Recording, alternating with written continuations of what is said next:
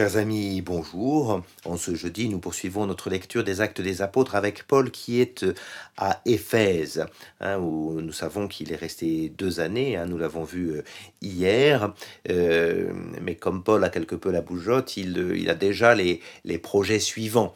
Hein, et Paul est quelqu'un qui ne cesse d'avoir le souci des églises, notamment de celles qu'il a fondées.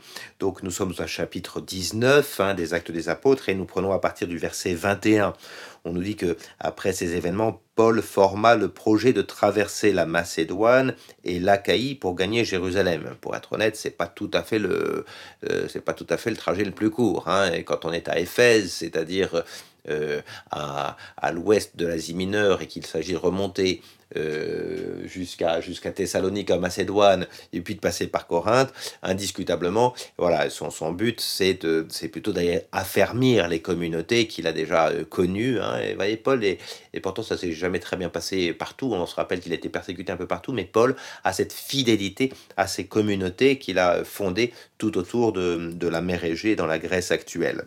Voilà. Et, donc, euh, euh, ensuite, son but est de monter à Jérusalem. On saura qu'il veut monter à Jérusalem, notamment pour apporter euh, une quête, hein, le soutien financier, le soutien matériel à cette église mère, comme il s'était engagé à le faire au demeurant et qu'il a peut-être déjà fait d'ailleurs à, la suite de son deuxième voyage euh, missionnaire, euh, quand il était passé rapidement voir l'église de Jérusalem.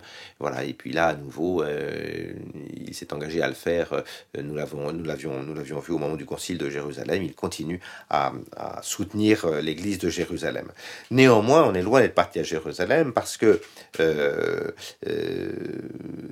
il va envoyer, au verset 22 en Macédoine, deux de ses auxiliaires, Timothée et Et lui est resté encore quelque temps en Asie, hein, en Asie mineure, bien sûr, hein, Éphèse étant euh, en Asie mineure. Voilà, donc il va plutôt envoyer deux personnes, il va pas partir tout de suite. En fait, euh, on aura quand même quelque chose qui est dans la bouche de, de Paul euh, à la fin du verset 21, c'est que il dit après avoir été là, il me faut voir également Rome. Et pour la première fois, on a dans la bouche de Paul la fin de son voyage. C'est lui-même qui dit qu'il va devoir aller jusqu'à Rome. Et c'est pas rien ça parce que, voyez-vous, euh, euh, il utilise le terme il faut que j'aille à Rome. C'est le même terme il faut en grec, un mot qui, est très très très simple, un dei. Il faut, euh, c'est le terme que Jésus avait utilisé quand il fallait lui qu'il monte à Jérusalem. Hein. donc nous avons cette nécessité impérieuse de l'évangile qui doit rejoindre Rome, ce qui veut dire que Paul a bien conscience que, que, tant qu'il ne sera pas arrivé à Rome, sa mission ne sera pas accomplie. Et vouloir aller à Rome euh, tout en passant par Jérusalem, c'est pas la route la plus droite, sauf si euh, Paul a bien conscience que euh, c'est à Jérusalem finalement qu'il sera envoyé pour Rome. C'est de Jérusalem que son quatrième voyage se fera. Nous aurons l'occasion de le voir. En tout cas, nous avons ici, euh, comme le fait très très bien Luc, euh, déjà une forme de, de, prolepse, hein, d'annonce de, de, la fin du, du récit. Hein, et nous sommes déjà les yeux tournés vers Rome. Petit à petit, hein, cette, cette, cette, notion qu'il faut aller jusqu'à Rome, Luc va la disséminer dans le, dans, de façon de plus en plus explicite hein, dans, son récit. Voilà. Euh, toujours est-il que pour ce moment, on reste à Éphèse. Et on reste à Éphèse pour un, épisode qui, euh, indiscutablement, a beaucoup marqué, puisqu'il va nous être raconté, cet épisode, sur toute la fin du chapitre 19. C'est cette fameuse émeute des, orfèvres d'Éphèse. Euh, voilà, je vous lis cela.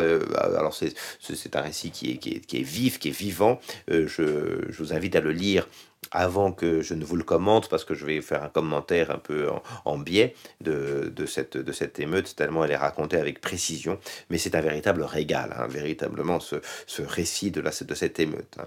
Vers ces temps-là, un tumulte assez grave se produisit à propos de la voix.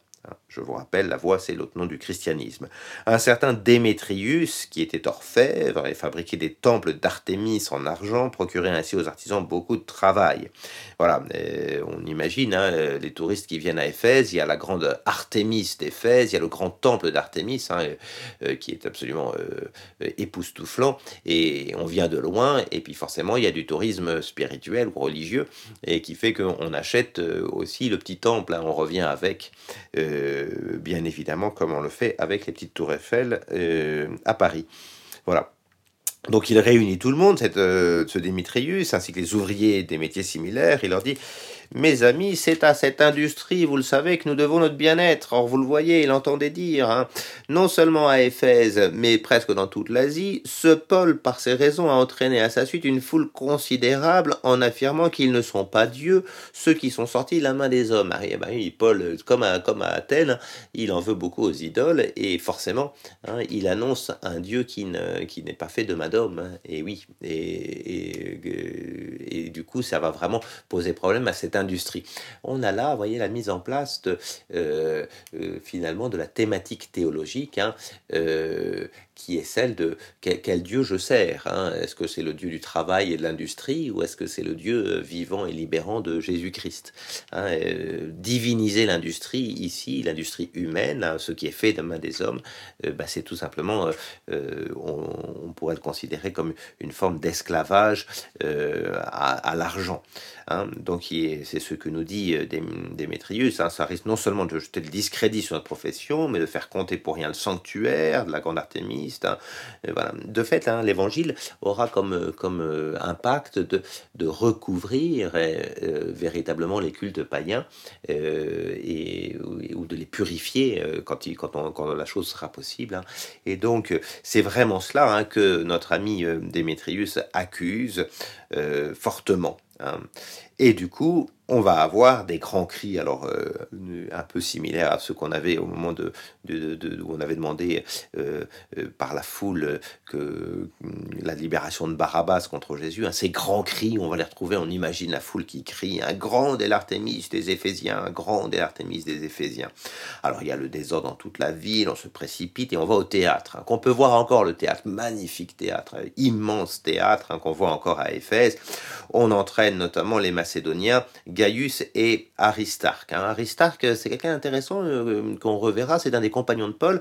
Euh, il sera euh, présent avec Paul dans son emprisonnement à partir de Césarée. Il est dans le bateau qui l'emmène hein, au chapitre 27. Hein. ce sera vraiment, on aura vraiment quelqu'un d'intéressant avec ce personnage-là qui fera partie des proches de Paul jusqu'au bout et qui, est compagnon de voyage de Paul. Hein. On le voit arriver ici, vous voyez, euh, Paul se fait des amis au fur et à mesure qu'il voyage. Hein. et Paul aurait voulu y aller aussi, mais les disciples en empêchent, hein, euh, notamment des Asiarques, c'est-à-dire des chefs de l'Asie, euh, donc d'Éphèse, qui l'avaient en amitié, lui disent écoute, c'est pas le moment de s'exposer. on voit bien, Paul est un peu tête brûlée, et, et les autres lui disent non, non, non, euh, attendons un peu les amis, euh, voilà vraiment euh, attendons un peu et, reste de côté, ça risque d'exciter tout le monde. Hein. C'est plutôt de la sagesse, voyez, hein, qui est ici, c'est pas de c'est pas du manque de courage, c'est plutôt de la sagesse.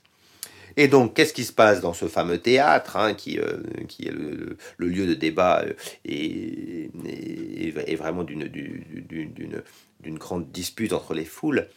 Les uns criaient une chose, les autres une autre, l'assemblée était en pleine confusion, la plupart ne savaient même pas pourquoi on était réunis. Il y a un peu, un peu, d'ironie euh, dans la façon dont euh, notre ami euh, Luc raconte les choses. Hein, des gens de la foule persuadèrent Alexandre hein, et que les Juifs poussèrent en avant. Voilà, donc l'idée c'est qu'Alexandre veut parler, il veut s'expliquer hein, devant la foule, mais quand on a reconnu que c'était un Juif, eh ben, tous se mirent à crier d'une seule voix grande est l'Artémis des Éphésiens. il y a vraiment euh, cette idée que on n'est pas prêt à écouter euh, ce que euh, Alexandre a à dire, hein, et véritablement une véritable opposition. Alors on imagine, hein, vraiment ça doit être magnifique, hein, tout ça, merveilleux, cette, cette, ces foules en colère, grande est l'Artémis d'Éphèse, grande est l'Artémis d'Éphèse.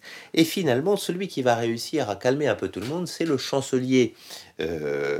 qui, qui, va calmer la foule et avec des mots voilà, très, très, euh, finalement, très sage. Éphésiens, je suis au, verset 35, hein.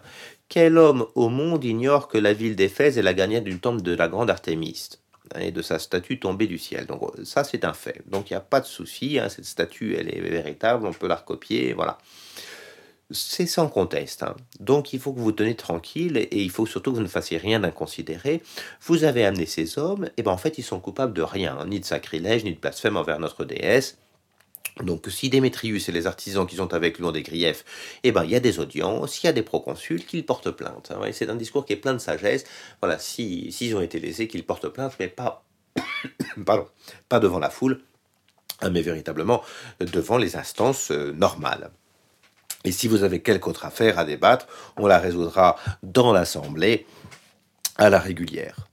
Pourquoi donc euh, notre ami euh, euh, le, chancelier dit les choses de cette manière-là? Ben, Tout simplement parce que dans son, euh, dans, dans, ses, dans devoir, il a vraiment ce devoir que ces gens qui sont ici euh, ne mettent pas à mal la fameuse Pax Romana, que les Romains ne s'inquiètent pas. Hein. De fait, euh, il le dit au verset 40, aussi bien risquons-nous d'être accusés de sédition pour ce qui s'est passé aujourd'hui. Euh, voilà, le problème, c'est que euh, l'accusation pourrait se retourner contre eux hein, pour révolte, et ça, je peux vous le dire, hein, l'Empire romain ne rigole pas avec ces choses-là. Donc, le, chancelier a bien raison de calmer tout le monde et en disant reprenons les instances juridiques qui sont les instances juridiques normales. Puis finalement, comme il n'y a rien à reprocher vraiment à Paul, il n'y aura, y aura rien derrière, hein, bien évidemment. Voilà. Et sur ces mots, on congédie l'Assemblée. Commençons le chapitre 20. Hein. Après que le tumulte eut pris fin, Paul convoqua les disciples et leur adressa une exhortation, et après avoir fait ses adieux, il partit pour la Macédoine. Hein. Il y a vraiment cette idée que Paul euh, ne va pas au devant euh, des risques. Ça s'est mal passé à Éphèse. Pourtant, il y a passé deux années. Les choses ont fini en tumulte. Ben, il est plus sage pour Paul de partir pour la Macédoine, hein, comme il avait prévu de le faire. Vous voyez, euh, on l'a vu tout à l'heure au tout début. Il, avait envoyé des gens en Macédoine avant lui. Il va continuer. Il va traverser cette contrée de Macédoine. Il va exhorter longuement les fidèles. voilà. Et puis il est arrivé jusqu'à ce qu'on appelle, ce appelle en Grèce. Hein, c'est-à-dire non plus la Macédoine, mais du côté de l'Achaïe, hein, où il reste trois mois exactement, euh, à nouveau sans doute pour euh, conforter hein, euh, les Corinthiens. Hein, il retourne à Corinthe, bien évidemment. Voilà. Et puis euh, là aussi, un complot fomenté par les Juifs contre lui au moment où il allait s'embarquer pour euh, la Syrie, le décide de retourner pour la Macédoine. Donc il fait demi-tour. Hein. Il, est, arrivé du nord, il est descendu en Achaïe, il fait demi-tour, il repasse par la Macédoine. Et là, on va nous donner les compagnons de Paul. Hein, euh, euh, Sopatros, fils de Pyrrhus, Aristarque et Secundus, qu'on avait déjà vu, qui sont de Thessalonique, et Gaius, euh, Timothée, les Asiates Tichiques et Trophime, hein, tous ces gens-là, on en trouve beaucoup dans, dans les lettres de Paul. Et vous avez vraiment cette idée que Paul, ça y est, a fait un réseau d'amitié euh, chrétienne. Euh, il a des compagnons qui, qui, sont nombreux et qui l'accompagnent et qui vont prendre les devants et nous attendre à Troas. Voilà que Luc lui aussi réintègre comme narrateur cette petite bande. Hein. On retrouve une section en nous. Ça faisait longtemps qu'on n'était pas avec le nous euh, du narrateur. Voilà, et donc Luc a probablement rejoint, peut-être parce que justement on est en Macédoine. Ça fait deux fois que, que, Luc euh, rejoint à partir du moment où c'est la Macédoine. Hein. C'est ce qui me fait dire que Luc est probablement un Macédonien. Et nous-mêmes, nous quittâmes Philippe, donc on est repassé par Philippe aussi, un Thessalonique. Philippe, on a fait vraiment le trajet inverse du deuxième voyage missionnaire. Euh, et puis, après les jours des Agimes, au bout de cinq jours, nous, rejoignons, les rejoignîmes à Troas, où nous passâmes sept jours, et où voilà qu'on est à nouveau en Asie, du côté de Troas. C'est là que euh, nous retrouverons Paul demain.